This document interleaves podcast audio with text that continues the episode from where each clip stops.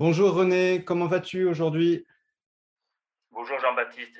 Bah, écoute, j'ai connu des jours meilleurs car euh, j'ai appris la- le décès de, de Jacques Perrin et je suis très très affecté parce que euh, c'est une personne que je connais maintenant depuis longtemps qui m'a appris beaucoup de choses, qui est notre premier parrain de l'association et aujourd'hui j'ai j'ai le cœur très très lourd et je suis très très attristé. quoi. Pour nous aussi. Je pense comme beaucoup de Français, on, est très touché par, euh, par sa disparition. Heureusement, il y a ces, documentaires qui, restent, documentaires auxquels tu as participé. Euh, les cachalots, eux, sont toujours là. Heureusement, euh, ils sont la vie. Tu vas filmer cette vie tous les jours. Est-ce que tu veux bien nous en parler aujourd'hui, malgré cette triste nouvelle? Aujourd'hui je vais partir parce que le travail me, le demande. hein, euh, je suis sur un contrat. Mais j'ai le cœur gros, je suis triste. Mais d'un autre côté, le fait que je sois dans l'eau, je penserai à lui. Et j'ai décidé que le prochain bébé Cachaloumal que, que je retrouverai, que je découvrirai, je lui donnerai le prénom de Jacques. Euh, j'entendais euh, l'autre jour euh, une interview de Jacques Perrin qui disait qu'il avait mis euh, une dizaine d'années à faire le film Océan. La raison de ces dix années-là, c'est la traque. Il faut attendre le bon moment, etc. C'est ça le cinéma euh, animalier? Jacques Perrin, pour moi, c'est un grand monsieur comme Georges Pernos.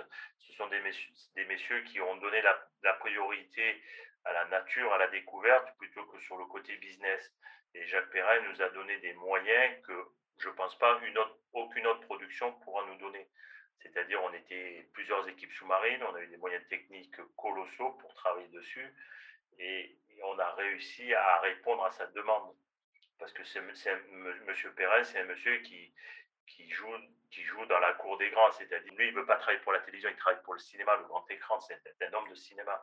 Et donc, soit il, il donne, il ne met pas d'image, mais il ne mettra jamais de mauvaise image. Et chaque image est vraiment précise et, et tout est calculé. Sauf que pour le documentaire Animalier sous l'eau, on a eu de grosses contraintes par rapport quand il a tourné Microcosmos sur le peuple migrateur, parce que sous l'eau, on est limité par les temps, des profondeurs, des pressions, des risques d'accident. Donc il a fallu qu'on s'adapte. Et, pour ça, ce n'était pas du tout son domaine. Il nous a fait confiance. Et c'est pour ça qu'on a réussi. Et, et moi, je remercie- remercierai jamais de nous accorder cette confiance parce que le résultat d'Océan est là. Il y a une énorme différence euh, entre les documentaires de l'époque Cousteau et ceux de Jacques Perrin. Ceci dit, Cousteau reste son modèle. Ben, on ne peut pas dire un modèle. Moi, dans l'épopée du cinéma sous-marin, je retiens trois choses. Euh, le monde du silence avec l'équipe Cousteau, Le Grand Bleu et Océan. Voilà. Pour moi, ce sont les trois trucs de, euh, du 20e, 21e siècle. Bon, ça va bouger, bien sûr, parce que les moyens techniques ont encore évolué. Mais pour moi, ce sont les trois grandes, étapes. Cousteau, qui était le, pré- qui- c'était le pionnier, qui nous a montré des trucs. Maintenant, par contre, si tu regardes le film Le Monde du Silence, tu te dis c'est une catastrophe au niveau écologique. À l'époque, on n'avait pas cette intention aussi écologique, on était émerveillés parce qu'on découvrait un nouveau monde. Donc pour moi, Monsieur Cousteau, c'est quelqu'un qui nous a apporté beaucoup, beaucoup de choses. Et je remercierai jamais assez de nous avoir ouvert ces portes-là. Et ça nous a permis aux autres de travailler.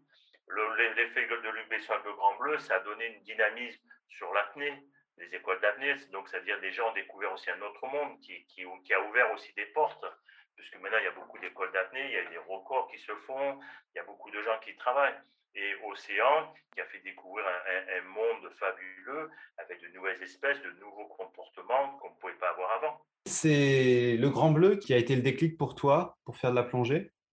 Non, non, non, moi j'ai commencé en plongée en 1985. Et, et en fait, moi, ce qui m'a mis à la plongée, c'est tout simplement un problème écologique. C'est que les médias de l'époque disaient que la Méditerranée était morte, à Marseille notamment, et, et j'étais pas du tout d'accord. Et j'ai compris pourquoi les médias disaient que la Méditerranée était morte. Ben, simplement, quand tu vas filmer à la sortie des égouts, c'est sûr que tu vas trouver que des saloperies. Quoi. Donc, en gros, les médias, ils te manipulent quelque part.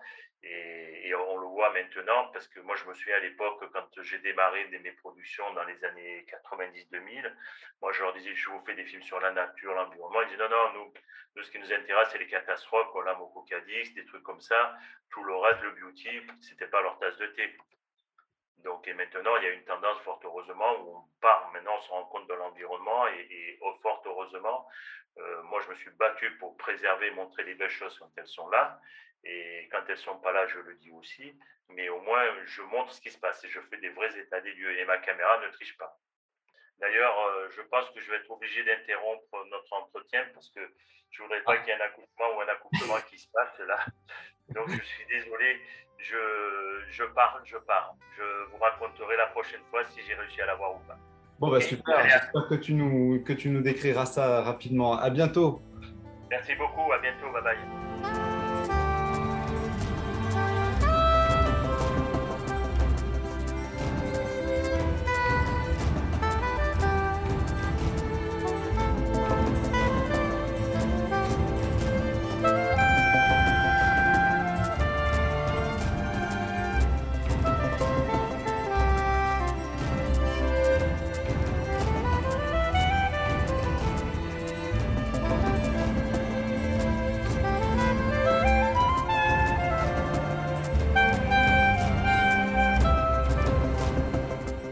Les plongées émerveillées, un podcast réalisé par Jean-Baptiste Fourré.